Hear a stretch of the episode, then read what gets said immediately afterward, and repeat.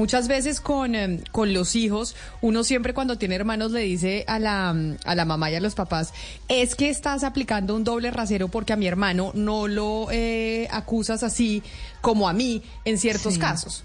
Pues fíjese nada más lo que acaba de pasar hace unos días cuando la vicepresidenta eh, sufrió las, digamos, eso no son ni siquiera críticas, digamos, insultos por su aspecto físico y se creó la polémica de por qué cuando en el gobierno Duque eh, las personas de la oposición lo criticaban a él por su aspecto físico, entonces ahí sí les parecía bien, pero que criticaran ahora la vice, que critiquen ahora a la vicepresidenta por su aspecto físico no les parece bien. Eso, por ejemplo, es un doble rasero.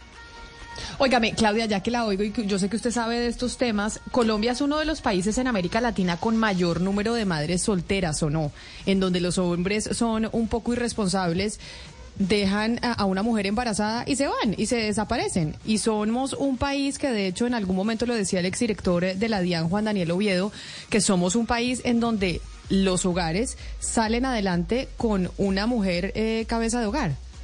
Sí, de hecho, las últimas, eh, los últimos datos que eh, sacó Juan Daniel Oviedo estando como director del DANE mostraban que cada vez se va aumentando el número de mujeres cabeza de hogar. Claro, ahí no hay una definición muy clara de si son madres solteras, pero que reciben una cuota alimentaria por parte de los papás de sus hijos, o si son madres que están realmente criando solas a sus hijos porque mm, los papás no ven por ellos, eh, o sencillamente que porque son las mujeres las que ganan más dinero en el hogar y entonces por eso son cabeza de hogar. Ahí todavía falta como definir qué es, pero lo cierto es que el número de mujeres consideradas cabeza de hogar, a menos al menos desde las estadísticas del DANE, ha ido aumentando con los años. ¿Por qué le pregunto esto? Porque viendo hoy en la mañana el periódico El Tiempo, pues se ha conocido este proyecto que quiere adelantar el ministro de Justicia para poder depurar las cárceles en Colombia. Y uno de los puntos que se tiene es sacar del Código Penal la inasistencia alimentaria. Es decir, que un hombre no se pueda ir a la cárcel si no paga los alimentos. Muchas veces la única forma que tienen las mujeres para que los hombres y los papás de sus hijos respondan económicamente por ellos, entonces es eh, ponerles una demanda. Está con nosotros en la línea la doctora Estela Conto, que es ex magistrada del Consejo de Estado y jurista, y que conoce de estos temas, sobre todo con un énfasis y un enfoque de género. Magistrada Conto, ex magistrada Conto, bienvenida. Gracias por estar con nosotros aquí en Mañanas Blue. Eh, buenos días y muchas gracias por eh, la llamada. Muy interesante el tema. Magistrada, ex magistrada, en Colombia, ¿vale la pena y es bueno quitar y sacar del Código eh, Penal la inasistencia alimentaria o sería imposible hacer que los hombres y los padres de familia respondieran por, por económicamente por sus hijos si no se tiene la posibilidad de demandarlos penalmente? Bueno, mira, la respuesta no es simple. Colombia está obligada a prevenir, erradicar y a sancionar la violencia contra la mujer y a eliminar todas las formas de discriminación contra ella.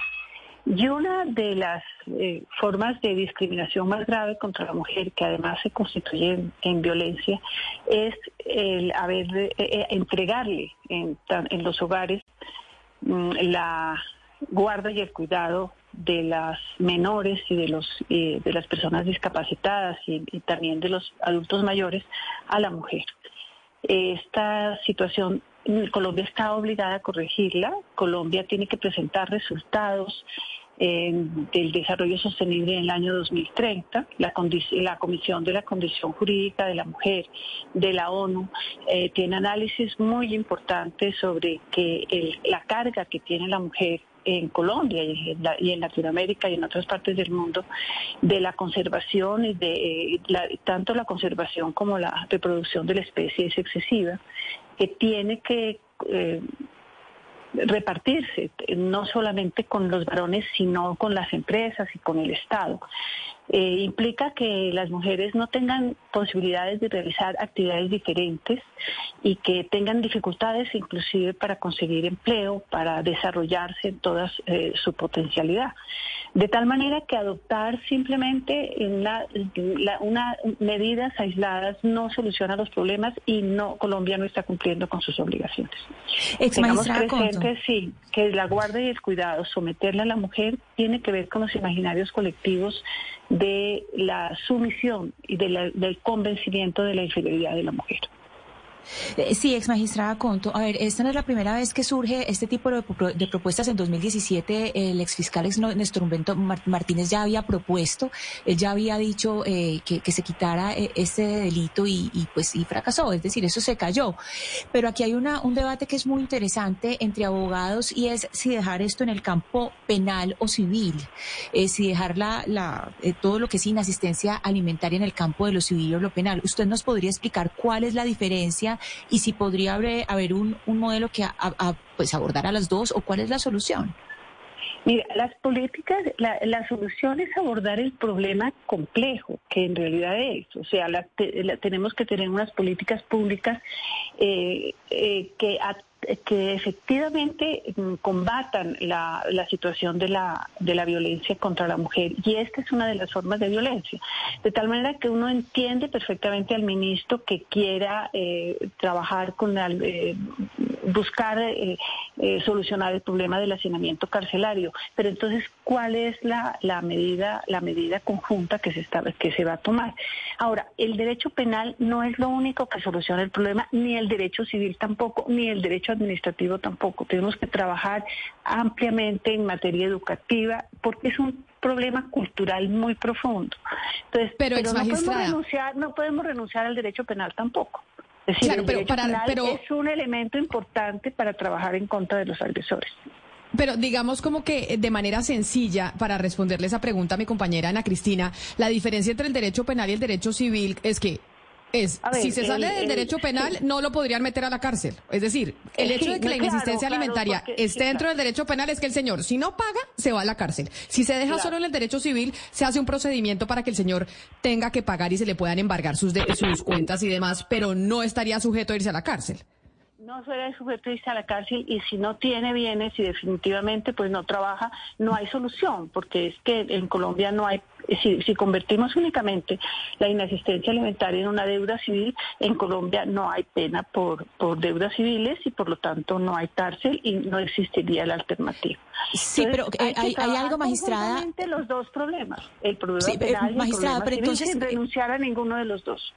Claro, hay, hay un problema que se plantea ahí con respecto, claro, uno, dice, uno diría, claro, es que es la cárcel, pero digamos lo que ha mostrado, lo que ha mostrado, eh, primero que el índice de condenas pues es muy bajo, el índice con respecto a lo que, a lo que, pues a, lo que se denuncia, si usted mira entre 2010 y 2019 fueron 717.669 denuncias por inexistencia alimentaria y, y, las condenas pues son bajísimas, llegan, eh, se habla de un 12%. Claro, pero Ana Cristina, pero, pero entonces lo que, sí, pero entonces, pero permítame, le digo, Camila, lo que, lo que dicen los análisis de, qué es lo que muestra.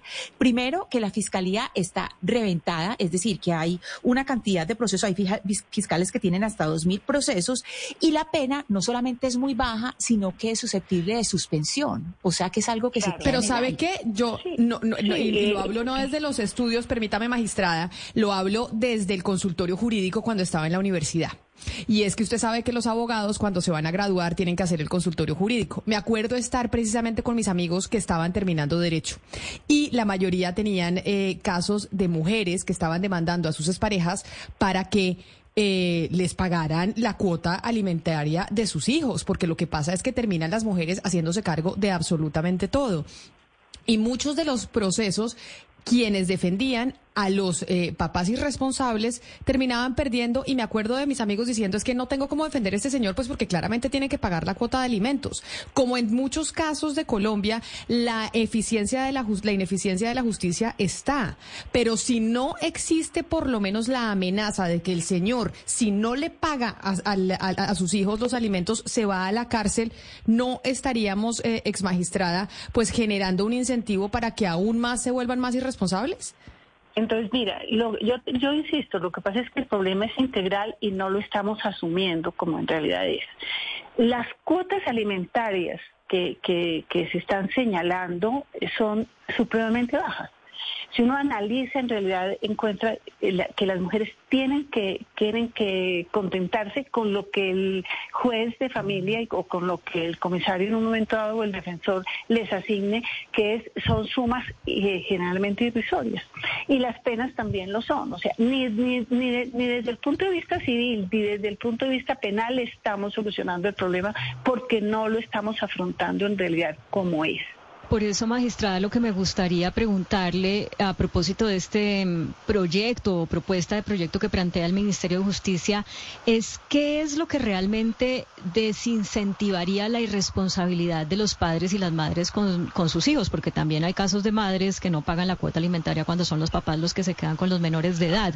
Desde su experiencia, eh, yo le, traigo un ejemplo eh, muy cercano.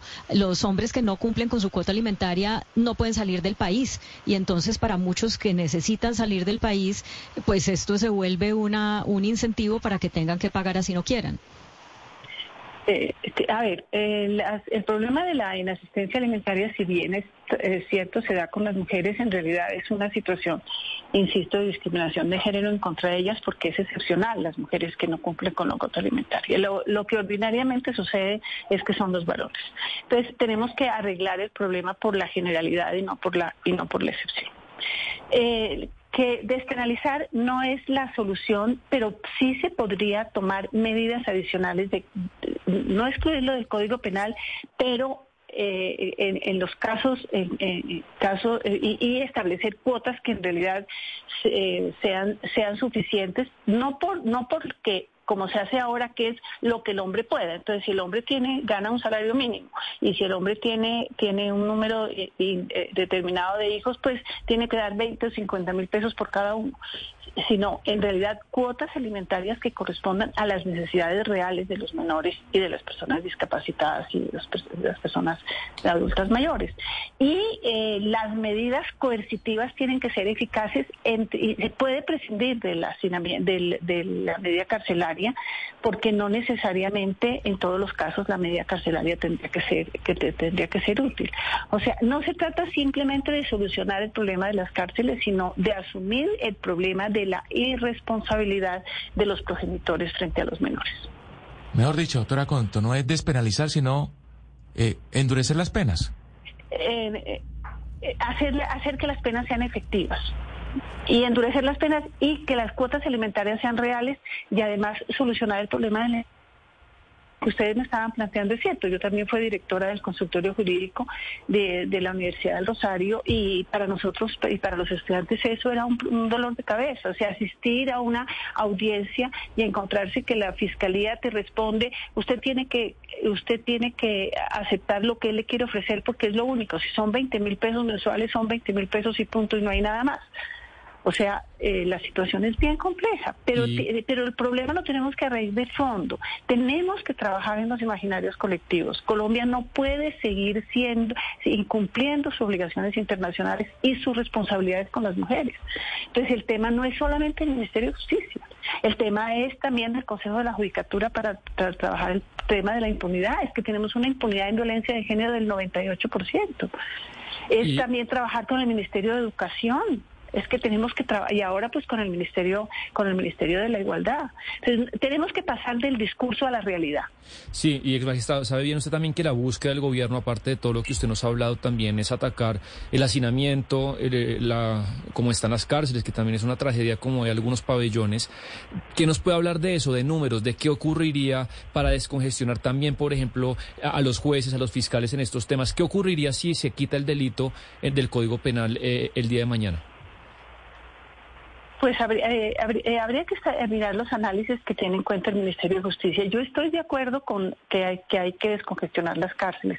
Y en muchos delitos, y en los delitos que tienen que ver con la violencia contra las mujeres y contra los niños, la pena privativa de la libertad tampoco soluciona el problema. Y no soluciona el problema porque tú te vas a encontrar con un fiscal y con un juez que también es patriarcal y que y, a, la larga las víctimas resuelven no acudir a la justicia penal porque van a ser revictimizadas.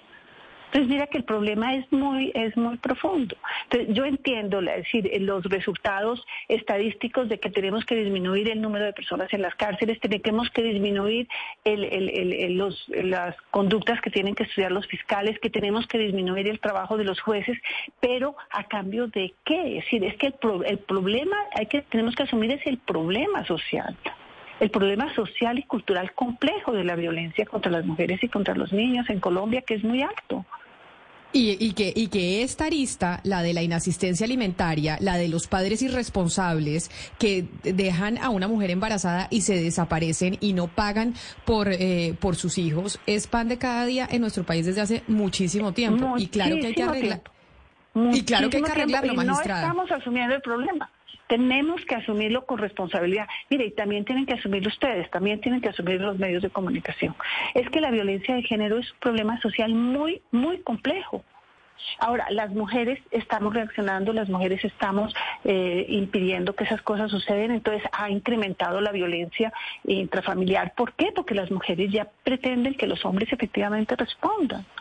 Además, las mujeres pueden asumir también esas conductas patriarcales que son inconvenientes para las familias y para el bienestar de los, de los menores. Entonces tenemos que asumir, en la pandemia, ¿qué pasó? En la pandemia el hacinamiento nos mostró la realidad de los conflictos del ambiente familiar. El sitio menos seguro para las niñas y para las mujeres es el hogar y no ha pasado nada. El número de feminicidios ha incrementado y no estamos haciendo nada. El pues problema es de raíz, el problema es de fondo, es integral. Así es. Ex magistrada Estela Conto, mil gracias por habernos atendido hoy aquí en Mañanas Blue hablando de uno de los puntos que tiene esta reforma que propone el ministro de Justicia del gobierno de Gustavo Petro y es sacar del Código Penal la inasistencia alimentaria. Mil gracias por habernos atendido. A ustedes, muchas gracias.